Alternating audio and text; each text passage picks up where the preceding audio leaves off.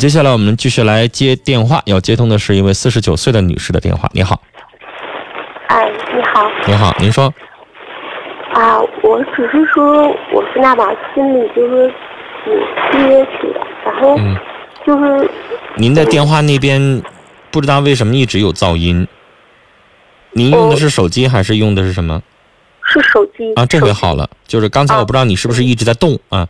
这回好了，哦您接着说。啊，我就是说一直吧，然后我心里就觉得憋屈，然后就是嗯，怎么说呢？就是说我心里有话吧，为什么没憋屈？发生什么了？就是说我在呃一个多月之前吧，然后离了。在这之前呢，我是第二次走进婚姻吧，然后认识这个男人吧，就是在三个四个月之后，我们就结婚了。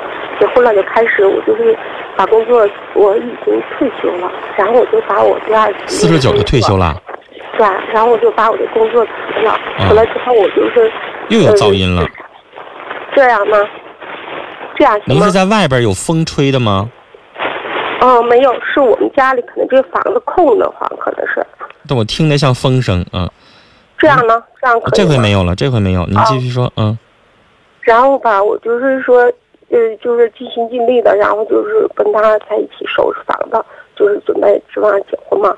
然后在这期间吧，就是他以前认识的女人嘛，就经常在给他打电话。这时候吧，我就是也是在那期间吧，其实我就已经动摇了，就不想不想就是说跟他继续往下走了。您您能告诉我您这是二婚是吧？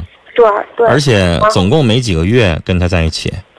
对，然后吧，那那是什么动力？当时判断你要跟他在一起的呢？因为二婚都比较慎重的，应该。因为吧，他当时吧跟我说说，他已经离了十多年了，然后有一个女儿呢，就是出车祸已经死了。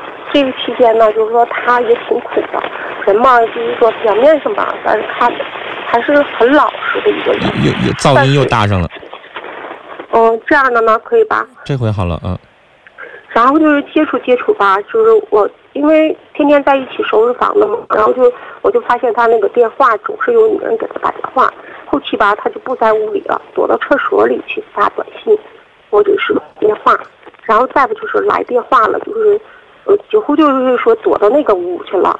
期间吧，其实我就不想那啥了，不想继续往下了。但是呢，我的父亲母亲呢，就是我岁数这么大了，已经都是说开始收拾房子了，就是说，嗯，教育教育他，劝一劝他，就可能能能能，好像是就是说他能，就是说改掉这种这种。他外边有人，他干嘛要跟你在一起呢？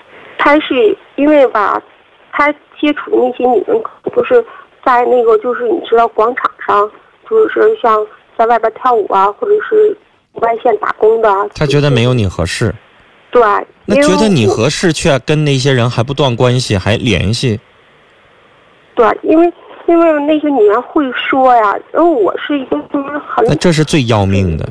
对，就是相中了一个，那些就应该抹掉了。但相中了这一个不好好守着，外边那些还在聊是，对，这就品质有问题了。是，然后我母亲吧，就是说，你看她女儿也死了，她就是说，嗯嗯，嗯也是挺苦的一个人。然后就是说，每一次都是我母亲三番五次劝劝劝。他多大年纪了？他五十四了，五十四了那。他的生活过得不苦啊，人挺有乐子的呀。是啊，然后我在这之前吧，头就是要离的时候，我跟你这个已经打了一次电话的时候，然后你告诉我说你躲一躲吧，躲一躲，回娘家躲一躲吧。我这回回家躲的时候，他就是说我在跟他在电话里头，就是要过十五嘛，就是那个元宵节的时候嘛，然后。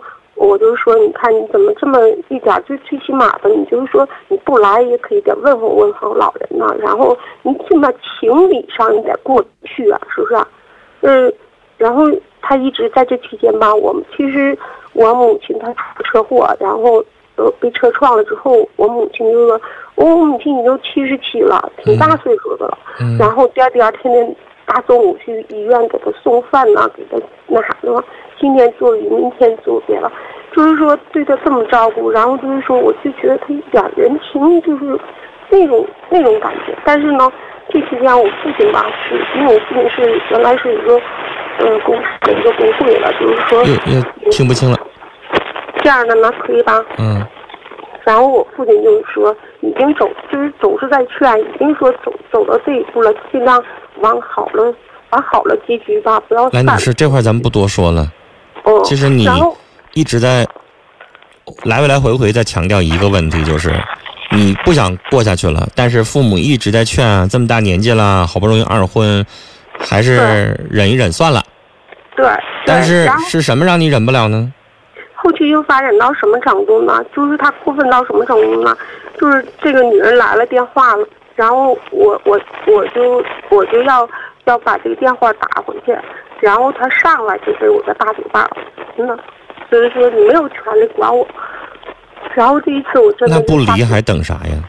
是啊，我这一次就坚决，我就下决心了。他都敢打你了，我就真的就下决心，就是说不过了。这都完我我的母亲吧，这这时候也也也就是也也有点倾向我了，好，然后就找他那女士谈了是。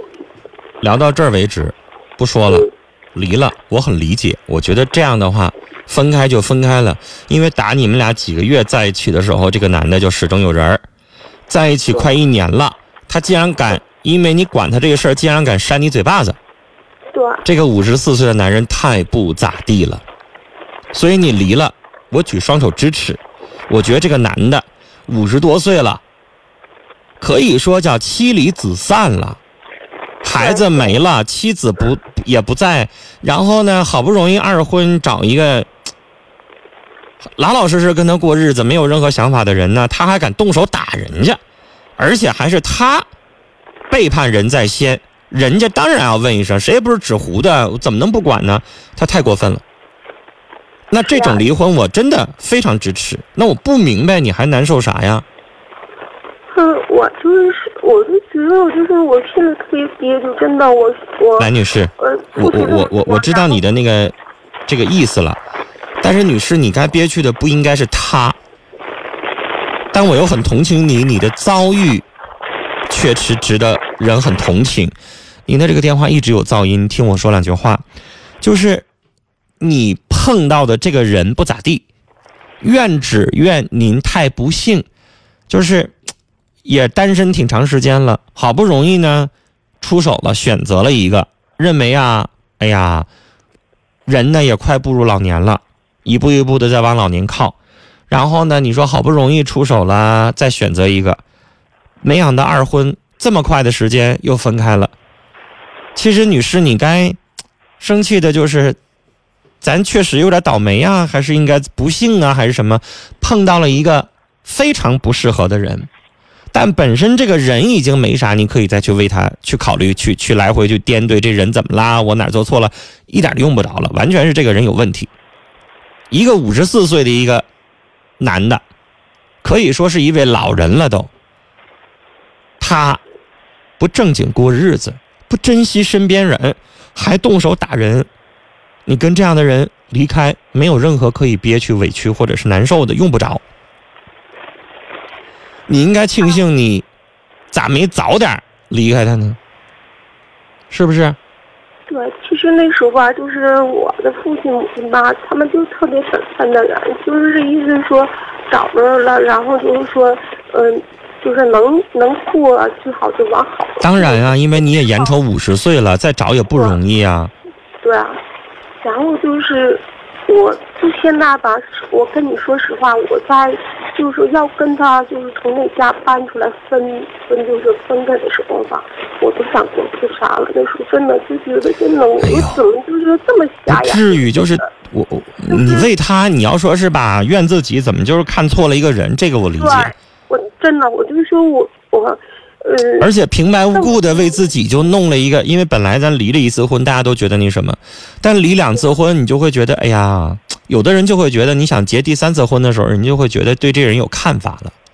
对对对，我嗯就说从这一次真的，我觉得真的，我为什么说这人要这样？我真我就是有点想不开，真的，我就是为什么你就想明白吧，这个人呢是个有花花肠子的人，他不是什么正经人，但是呢，你完全没有必要为他神伤，你得赶快的用用各种各样的方式，用音乐、用书、用什么、用旅游、用什么、用，反正把自己疗愈起来啊，让自己赶快愈合、治愈自己。